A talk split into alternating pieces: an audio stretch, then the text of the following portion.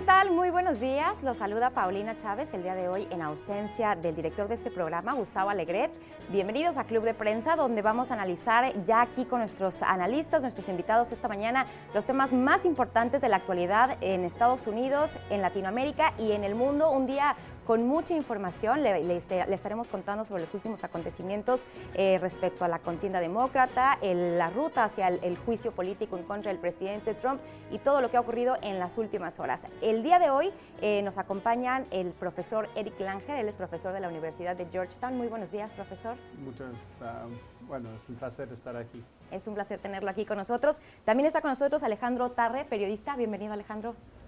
Muchas gracias por la invitación es un placer tenerte con nosotros. También a ustedes, a quien por supuesto les invito a que comenten con nosotros, a que nos hagan llegar sus opiniones a través de la cuenta Club Prensa NTN24. Estamos muy atentos a lo que nos tenga que decir sobre los temas que vamos a analizar esta mañana. Y comenzamos, por supuesto, porque el día de ayer se llevó a cabo el séptimo encuentro entre los aspirantes demócratas a la presidencia de los Estados Unidos, un, eh, pues un equipo de candidatos ya más reducido. Ya hemos visto cómo han pasado de este gran número de candidatos que en un principio iniciaron en este proceso allá únicamente seis que fueron los que eh, cumplieron los requisitos establecidos por el Comité Nacional Demócrata para participar en este, en este encuentro. Un encuentro que, bueno, pues es el primero que se lleva a cabo después del ataque en contra del, que cobró la vida del general Soleimani y también el último antes de que comiencen, profesor Langer, las eh, votaciones primarias en Iowa, este caucus sumamente esperado y que pues bueno nos irá dando más o menos una idea de cómo se irán decantando las preferencias respecto a quién será el próximo candidato demócrata que enfrentará al presidente Trump. Sus primeras impresiones sobre el debate, ¿quién le pareció que destacó entre los seis aspirantes? Bueno, eh, parece que según los, las encuestas es ah, Biden, es Sanders y Buttigieg y también Warren están ah, realmente los más importantes. A mí me pareció un debate bastante aburrido. Ah, no me parecía que decían nada nuevo, más bien el gran debate era una cosa que me parecía que no era nada constructiva, que era si una mujer podía, podía ganar contra Trump. En realidad Hillary Clinton ganó contra Trump en términos de votos, el problema ah, era el, colegio electoral, como se dice en inglés o Electoral College. Entonces, eh, es una cosa completamente que no tiene que ver porque los debates son para más bien mostrar las posiciones, las diferencias de posiciones de, los diferentes candidatos y no tanto así arremeterse uno, uno contra el otro y decir una cosa así tonta como esa. Entonces, me pareció que realmente el debate era más que todo no productivo por nada, más bien no ayudó, no ayudó nada a los demócratas avanzar y tener ah, alguna idea nueva, alguna forma de poder ser los contrincantes contra, contra Trump. Alejandro. Eh, sí, bueno, para mí la, la, principal observación que tengo del debate es eh, que nadie atacó a, Biden. Es decir, tú tienes a Biden liderando eh, cómodamente a nivel nacional las encuestas y ninguno de los candidatos dirigió un ataque al menos medianamente agresivo o contundente hacia Biden. ¿no? Eh, Biden tiene flancos débiles en, estas primarias, en las dinámicas de estas primarias, por ejemplo, su, apoyo a la guerra en Irak, su apoyo en el pasado a recortes en seguridad social. Eh, Sanders tuvo una clara oportunidad de atacar a, Biden por su apoyo en la guerra de Irak, no la utilizó, es decir, no, no fue lo suficientemente agresivo. ¿no? Se decía que Warren iba a atacar a, a Biden por sus diferencias en todo el debate del sistema de bancarrota, de quiebra, y, no lo hizo, ¿no? Y, bueno, yo, yo lo que pienso es que, eh, en mi opinión, esto no ocurrió por, por una razón simple, ¿no? En, New Hampshire y Iowa, tú tienes a las encuestas que están muy cerradas entre los principales cuatro candidatos, es decir, cualquiera eh, eh, tiene la posibilidad de, triunfar en, estas primarias, ¿no? para Warren, para Buttigieg y para Sanders es indispensable eh, ganar una de estas primarias. Para Biden no lo es, porque él está muy bien a nivel nacional. Él decía, se puede tomar el lujo de no tener un buen desempeño en, esta, en estas primeras dos primarias, ¿no? Y, para mí un poco lo que, lo que ocurrió es que cuanto más débil es la posición a nivel nacional más importante, pues, ¿no? Es, tratar de ganar una de estas dos primarias, ¿no? Y yo creo que Warren, Buttigieg y, y, Sanders decidieron no arriesgar, es decir, no ser demasiado agresivo, ¿no? Entonces, ¿por qué Klobuchar, por ejemplo, casi no hizo nada tampoco?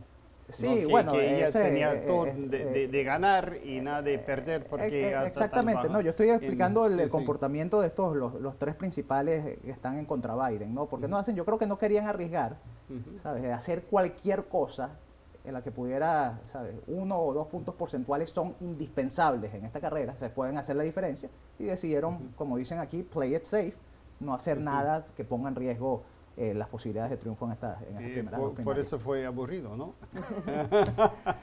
pues estoy totalmente de acuerdo que fue muy aburrido el debate. Sí, ciertamente no hubo eh, muchos momentos, digamos, que, que, se hayan robado la atención. Eh, si acaso, yo creo que una de las líneas más poderosas que escuchamos el día de ayer fue precisamente en este encontronazo, que, que francamente, como, como tú lo decías, profesores, es un, poco triste que sigamos debatiendo si una mujer puede o no puede ser presidente, que sea el centro de, de, de la campaña, pero bueno, creo que fue un, elemento muy poderoso cuando Elizabeth Warren efectivamente demuestra con cifras, con datos duros, que las dos mujeres que estaban en el escenario el día de ayer son las únicas que han ganado todas las elecciones a las que se han presentado y no así ha ocurrido con los otros cuatro candidatos eh, que estaban ahí. Pero efectivamente eh, es un debate que pareciera que que no mueve las, las opiniones, que efectivamente pareciera que no le afecta al puntero, que es que es Biden, a, pesar de que no ha ah. tenido necesariamente buenos desempeños en los debates, ha tenido pues algunas fallas, ha tenido tampoco nada grave, pero pues nada que lo, que lo quite de puntero.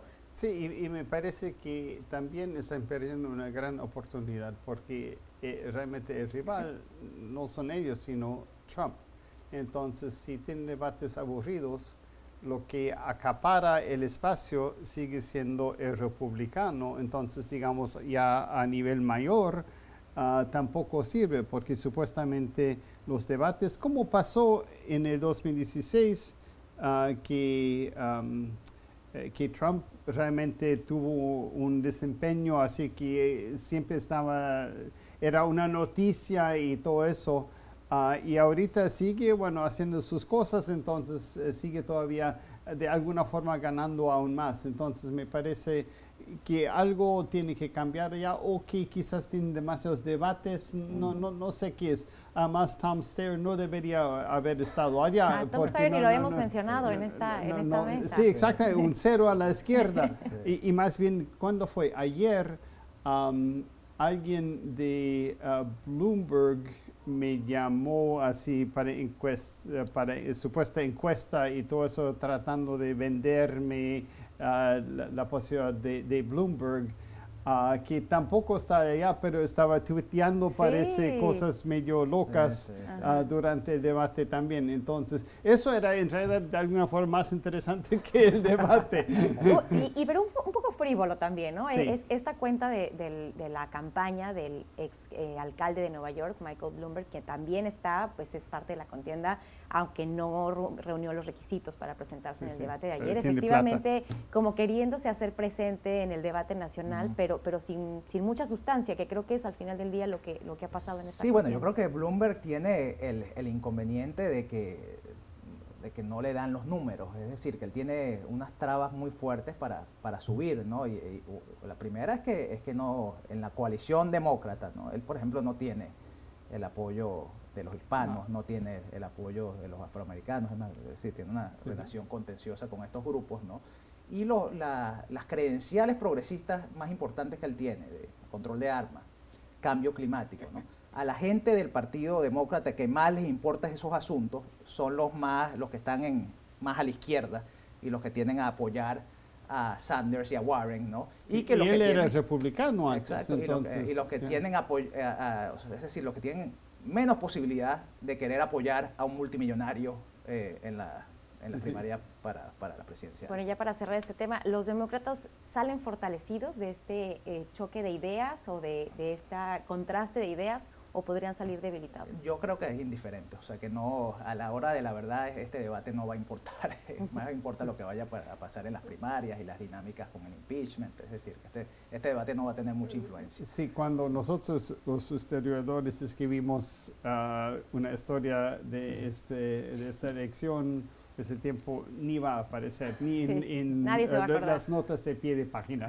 No, y más con, todas estas noticias que hemos tenido en las últimas horas, este ciclo informativo ha sido pues prácticamente eh, frenético. El día de hoy ya pasando a otros temas, estamos eh, dando un paso más en este proceso histórico en el que el presidente Trump pues ya se ha convertido en el tercer presidente estadounidense en ser sujeto a un impeachment, en enfrentar un juicio político en el Senado. Parece que finalmente se va a acabar esta controversia o esta, esta pausa en la que se había incurrido en este proceso porque la líder de la Cámara de Representantes, la demócrata Nancy Pelosi, pues ha decidido ya finalmente enviar los dos artículos de impeachment, los dos cargos que aprobó la Cámara de Representantes. Seguramente usted lo recuerda, lo, comentamos aquí en Club de Prensa en diciembre pasado. Esos dos cargos de, en contra del presidente por obstrucción al Congreso y abuso de poder, que ya finalmente eh, serán enviados en, en, esta procesión ceremoniosa que incluso se espera que se lleve a cabo una vez que sean designados los managers que estarán siendo fungiendo como los fiscales. Alejandro, ¿qué, podemos esperar en las próximas horas? bueno, ya eh, la estrategia de Pelosi y de los demócratas hasta el momento era esperar, ¿no? Es decir, una vez que hubo esta votación en el Congreso eh, eh, en diciembre, ¿no? Eh, ella decidió no enviar los artículos del impeachment al Senado, ¿no? Y el cálculo era, ¿no? Que tratar de ganar tiempo, ¿no? Para, para presionar a los republicanos moderados en el Senado eh, para garantizar pues, unas condiciones eh, más o menos justas en, el juicio político. ¿no? Y a esto me refiero eh, principalmente a, la habilidad de llamar a testigos, de presentar nuevos documentos durante, durante el impeachment. ¿no? ¿Funcionó este cálculo? Bueno, yo diría que en parte sí, ¿no? porque durante esta espera el, ex, ex, asesor de Seguridad Nacional, John Bolton, declaró que él estaba dispuesto ser testigo en este juicio político si el Senado lo llamaba. Y están surgiendo también revelaciones como las de ayer, de, este socio oscuro de Giuliani, Parna, que tuvo un rol importante eh, presionando al presidente de Ucrania para, para, investigar a los Biden, ¿no? Este tipo de cosas, tanto la declaración de Bolton como estas nuevas revelaciones en, este escándalo de, de, Ucrania, ¿no? Yo sí creo que ejercen cierta presión sobre estos republicanos moderados eh, eh, para garantizar ciertas condiciones del juicio. Hay que recordar que, eh, por ejemplo, para llamar a, Bolton, para que sea testigo en el juicio, se necesitan el voto de cuatro republicanos, senadores republicanos. Ya hay tres que han dicho que ellos están dispuestos a, escuchar a Bolton, ¿no? Es decir, que se necesita uno solo, solo uno más. ¿Significa esto que hay una posibilidad de que el Senado absuelva a Trump?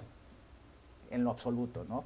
Yo lo que sí creo es que lo que sí se vuelve un poco más imprevisible es el camino a esa absolución. Es decir, que podría ser un poco más rocoso de lo que Trump imaginaba, es decir, que podría ser un poco más perjudicial para él en términos de la campaña presidencial y, su nivel de, aprobación de lo, que, de lo que yo pensaba al menos hace dos meses que iba a ser.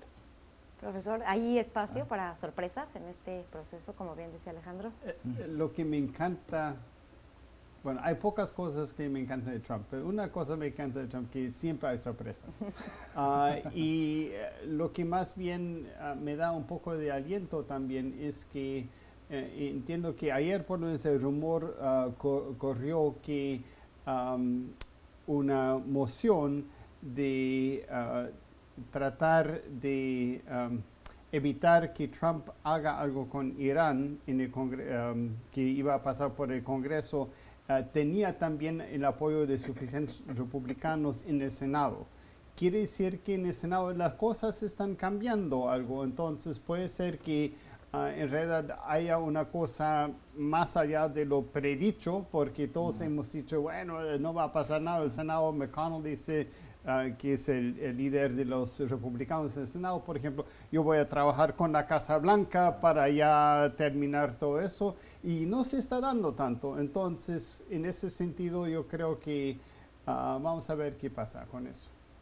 Bueno, y otro de los temas puede ser el, la designación de los managers, que ese es otro de los eh, asuntos pendientes, todavía uno de los secretos mejor guardados, porque incluso eh, eh, se ha mencionado que la única que sabe a quiénes van a nominar es la propia Pelosi, se dará a conocer en las próximas horas, a, cuestión de minutos estará la líder Pelosi. Se había mencionado que pudieran ser los presidentes de los comités de inteligencia y de reforma judicial, Jerry Nadler, Adam Schiff, se había mencionado también por ahí quizá alguien más neutral como Justin Amash, quien era un republicano que ahora se volvió independiente. ¿Qué, tipo de perfil tendrían que tener estos managers? Eh, bueno, o sea, yo creo que, simplemente un perfil de competencia, pues, ¿no? De que capacidad, pues, de manejar una situación que es políticamente complicada, ¿no? Otro es el rol que va a tener eh, John Roberts, ¿no? Como presidente. El presidente pues, de la Suprema Corte. Que eso es... Eh, increíblemente complicado porque él, él tiene que dar una apariencia pues de, de que está por encima de, esta, de estas refriegas partidistas, ¿no?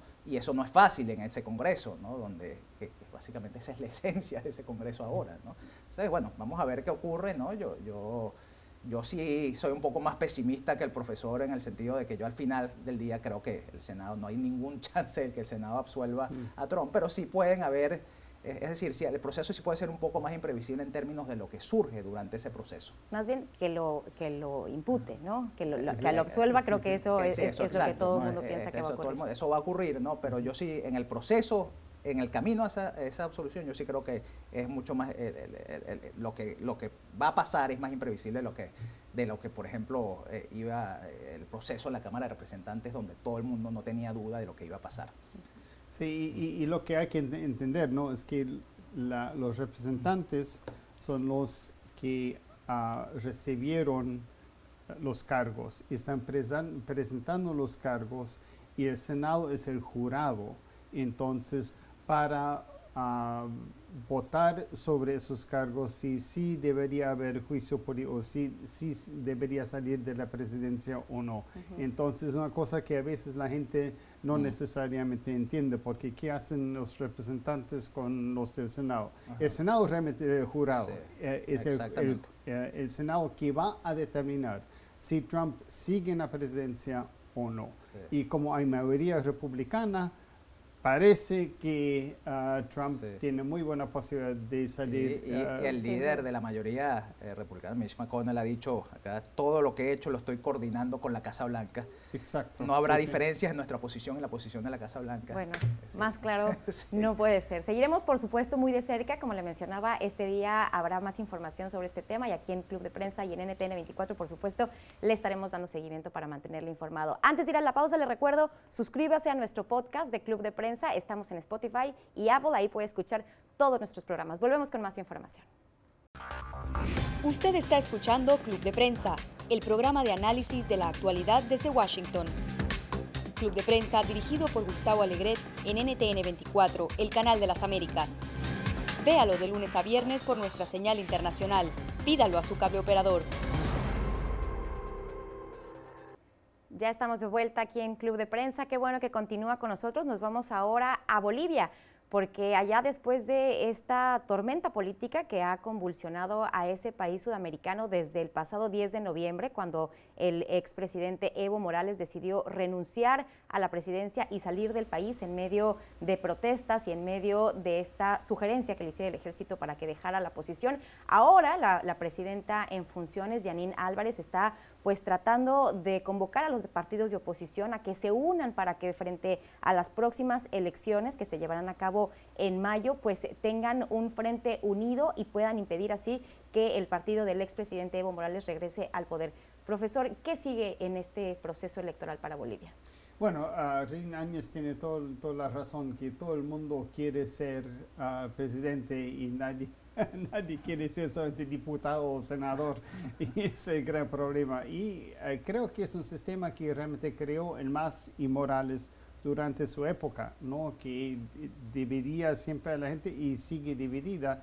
Y Áñez tiene razón si ellos quieren ganar. Ahora me parece que es bastante obvio que también por lo que dijo Evo Morales hace poco que deberían haber milicias armadas, que todo eso entonces hay aún más retraso de, del MAS y de Evo Morales, especialmente en la clase media que creció mucho justamente durante la época ah, de Morales. Entonces la mayoría está en contra del MAS, parece, pero el problema es la unificación, ah, porque yo creo que los las fuerzas anti-MAS ganarían fácilmente si hubiera un candidato único, pero no lo hay. Hay Tutu Quiroga, ah, que ya fue presidente, hay Carlos Mesa, que también fue presidente, que fue el contrincante más votado ah, con, con, Evo Morales en las últimas elecciones, ah, pero también hay el señor Camacho, que era el opositor más importante de Santa Cruz, también el señor Pumari de Potosí, Ven, ya, ya estoy, bueno, hay, hay tanta, tanta gente que en realidad eso es el gran problema de la oposición, ah, o ya no de la oposición, sino los, ah, las fuerzas del centro y de derecha ah, que no se unifican, lo que podría entonces crear el problema para ellos, por lo menos que el MAS vuelva si hay elecciones limpias. Y eso es justamente el, el peligro para alguien como Áñez que ha tratado de de, crear una situación donde sería muy difícil para el MAS ah, que, volviera, pero no lo ha logrado todavía en términos de líderes que no quieren ser elegidos como presidentes. Sí, bueno, no, no, totalmente de acuerdo con todo lo que dijo el profesor. Eh, eh, yo diría que estas diferencias a veces se pueden resolver a través de una especie de, primarias, como por ejemplo las que organizó la, la oposición en, en las elecciones de 2012, ¿no? Creo que no hay tiempo para eso, ¿no? Ni siquiera creo que está en el... 3 de mayo, entonces todavía hay tiempo. Que sí, pero no, no sé si está en la discusión, pues, ¿no? La posibilidad de hacer algún proceso, eh, o sea, me parece que no. De primarias no, pero solamente lo que van a decir, bueno... De las encuestas. Ah, ah, o le doy ese ministerio si me, ah, dan a mí la posición, etcétera, etcétera. Sí, el, caso es, bueno, que, es obvio que, que si tú tienes la unas posibilidades serias de ganar y, divides el voto, vas a, perder, pues, ¿no? Eh, yo creo que la, oposición venezolana eh, es un buen ejemplo, de, es decir, eh, mucho se critica a la oposición, que siempre está dividida, etcétera, ¿no? Pero lo cierto es que uno ve los últimos 20 años y ha tenido, la oposición ha tenido en ese sentido momentos buenos y momentos malos. A partir de 2006, 2007, 2008, la oposición comenzó a, unirse y, tuvo, eh, eh, debido a que estaba unida y fue a varios procesos electorales unida, tuvo varios éxitos. ¿no? En 2008, en las elecciones regionales, el resultado no fue malo considerando eh, que el país está en medio de un boom petrolero. ¿no? En 2010 ganó el voto popular. Después en 2012 perdieron las elecciones, pero en 2015 fueron unidas y también tuvieron una, una victoria electoral. ¿no? Yo creo que en ese tiempo, por supuesto, ¿no? las condiciones eran eh, grotescamente injustas, ¿no? pero lo suficientemente, o sea, eh, permitían pues, el espacio para que hubiese esa victoria. Yo creo que ese ya no es el caso, pero sí es una lección para Bolivia de que es importante unirse, unirse para, para ganar estos procesos electorales. Sí, ahora que van a haber elecciones, yo creo, ah, así ah, justas y, y, sin chanchullo, como se dice.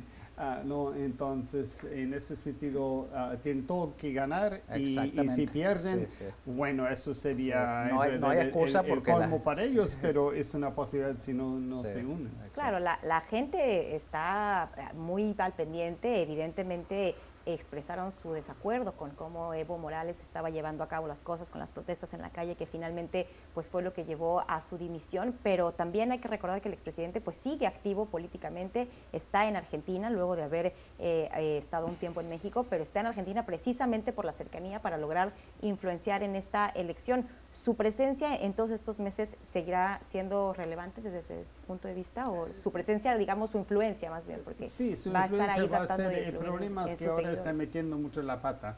Ah, y obviamente, según la ley internacional de asilo político, él debería retirarse de la política, pero como el gobierno de Argentina es, ah, bueno, es amiga de, de Morales, entonces Ah, él puede decir la cosa que en realidad ah, no debería. Pero el MAS votó a Evo Morales como jefe de campaña, aunque no está dentro ah, de Bolivia. Entonces, en ese sentido, tiene mucho que decir.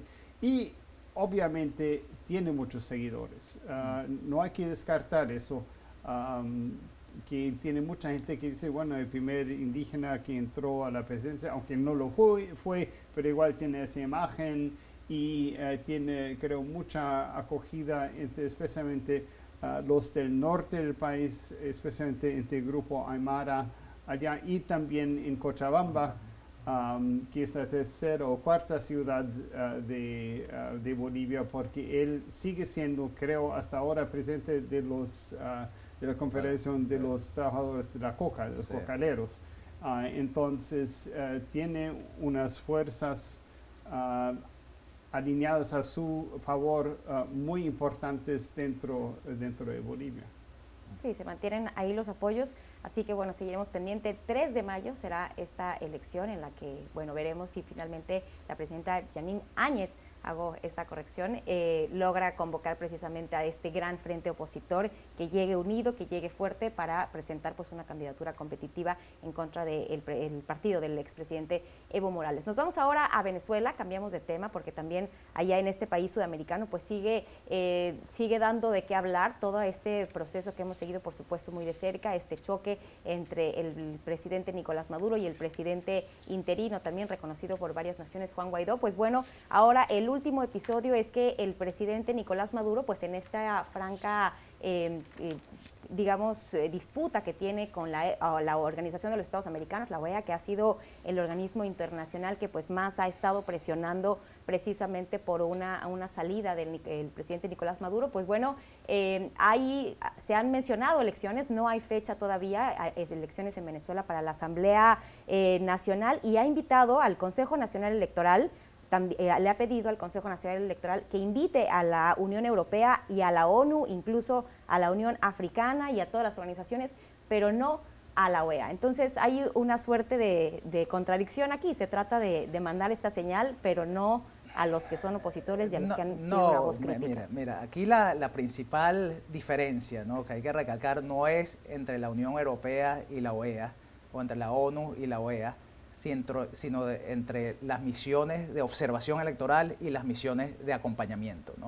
Eh, las misiones de observación electoral son estas misiones que llegan meses antes de las elecciones, observan todas las fases del proceso, de la organización, la administración, de todos los actores que participan en el proceso electoral. Y, y, bueno, están en verdadera capacidad de emitir un juicio responsable sobre el proceso electoral. ¿no? Las misiones de acompañamiento, que es lo que hemos tenido en Venezuela desde hace mucho tiempo, ¿no? Van allá, más o menos ven lo que está pasando, pero no están en la capacidad de emitir un, juicio responsable. ¿no? Yo dudo mucho que eh, Maduro acepte una misión de observación electoral de la Unión Europea. Es decir, apostaría mucho dinero a que no la va a aceptar. No ha aceptado una sola de que está en el poder y antes de, de, Maduro, Chávez, creo que él dejó de aceptar eh, verdaderas misiones de observación electoral en 2006 o incluso antes, ¿no? Entonces, eh, a, mí, o sea, yo mucho escepticismo sobre que eso sea real, ¿no? Eh, él no va a aceptar una misión real. Es decir, esa es la, razón por la cual la, la, oposición no quiere ir a elecciones, es que no tiene las garantías de que el proceso va a ser justo. Y parte de, esa razón de por qué el proceso no va a ser justo es que eh, no, eh, el gobierno lleva mucho tiempo sin aceptar una misión real de observación electoral. y hay que recordar que fue precisamente el informe que emitió la Organización de los Estados Americanos, la OEA, sobre las elecciones de Bolivia, en el cual se documentó todas estas irregularidades, todo este fraude que, que finalmente fue lo que quitó a Evo Morales o obligó o presionó más bien eh, para su salida de Evo Morales. Así que Nicolás Maduro, pues bueno, tiene ese antecedente de no querer precisamente esta, esta misión de observación electoral que precisamente puede evidenciar lo que ya todo el mundo sabe que ocurre en ese país. Sí, en realidad eh, lo que Maduro está, eh, está haciendo la reflexión de hace la izquierda sobre las elecciones en Bolivia, diciendo que la OEA sirvió para darle el golpe de Estado en Bolivia, que a mí me parece una, narrativa falsa. y entonces lo hace muy a propósito para, para mostrar si yo, yo no lo voy a hacer. Igual no lo iba a hacer, como dices vos, Alejandro. pero lo que sí hay que destacar entonces, podemos hablar de político, pero la situación en general en Venezuela sigue empeorándose. Mm. Ya no hay nada, hay que comprar dólares, nadie tiene dólares, entonces en esa situación, en esa, eh, hay ya productos otra vez, pero nadie los, puede comprar excepto los que tiene gente afuera. Y la cuestión de seguridad va empeorando todavía. Entonces, dentro de ese, esa parte política que en realidad... Eh, no es tan importante, hay una desmejora y vos sabes también seguramente muy bien. eh, en la situación. No, y una, una desaparición de, del Estado fuera de Caracas, ¿no? Eh, no sé si leyeron un reportaje eh, estupendo del New York Times en estos días, donde describe un poco la situación en, en el interior, pues en, en, es decir, en el país que no es Caracas, ¿no?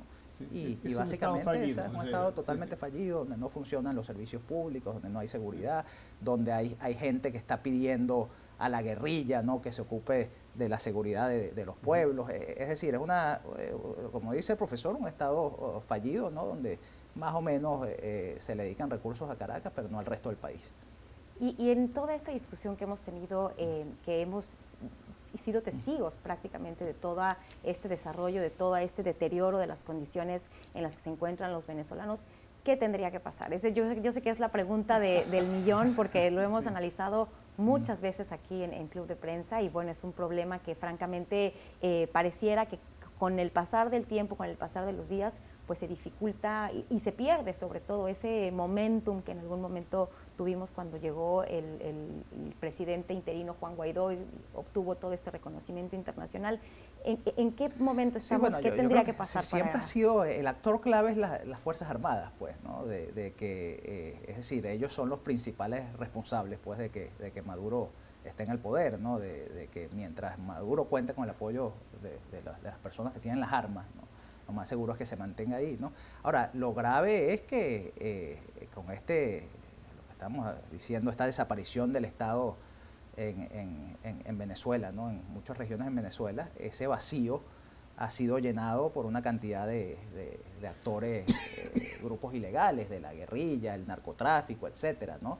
Lo que, es, una, es, una, situación irónica, ¿no? Porque eh, el ejército ha perdido control en esas zonas, pues, ¿no? Pero al mismo tiempo sigue siendo el que determina quién está en el poder en Venezuela.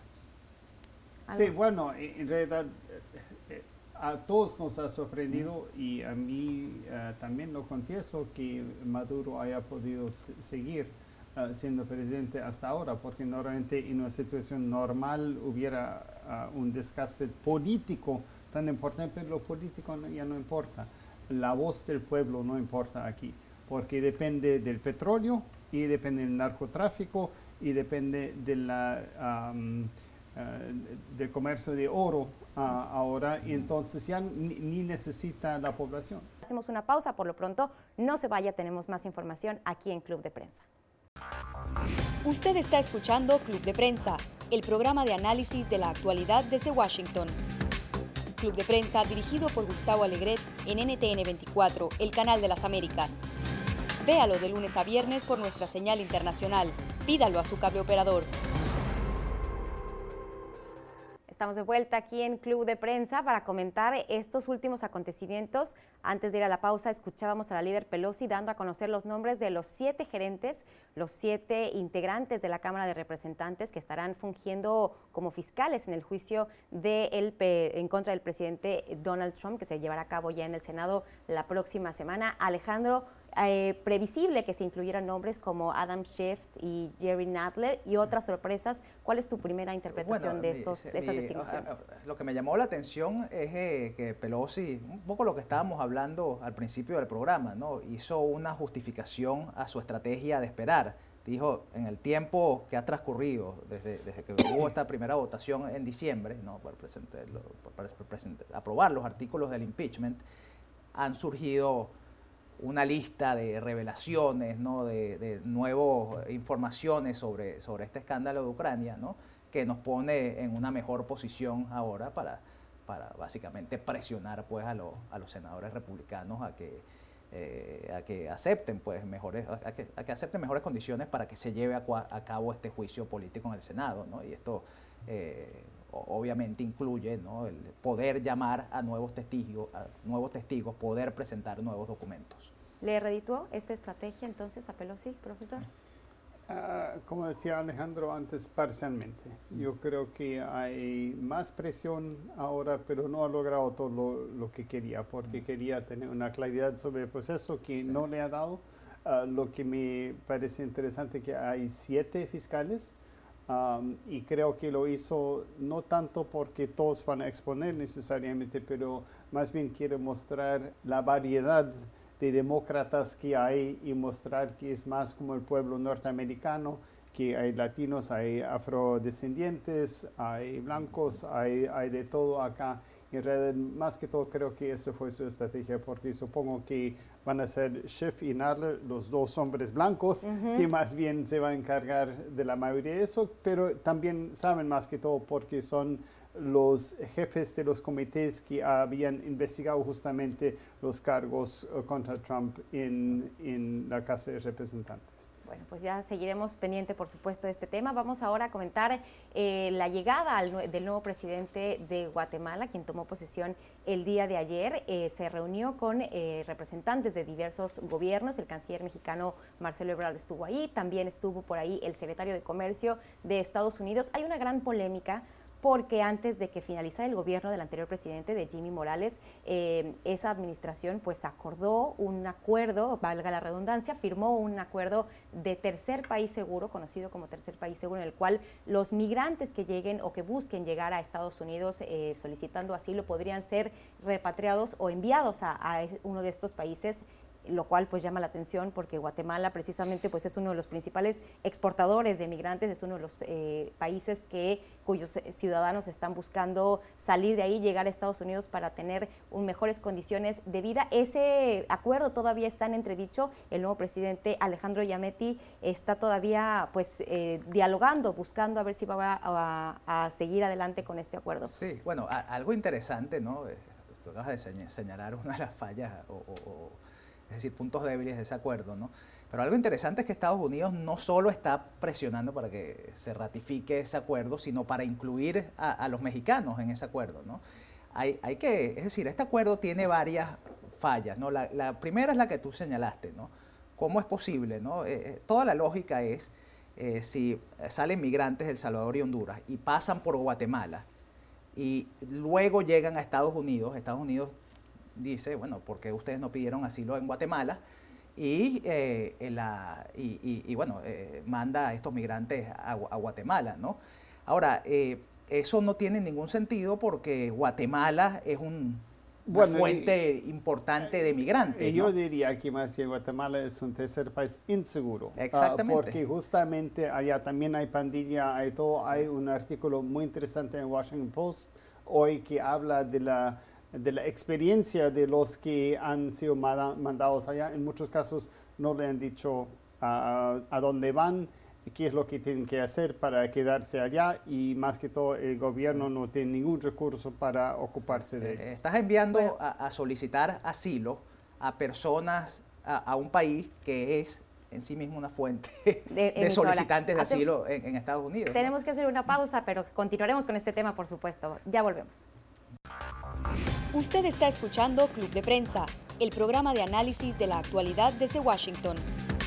Club de Prensa dirigido por Gustavo Alegret en NTN 24, el canal de las Américas.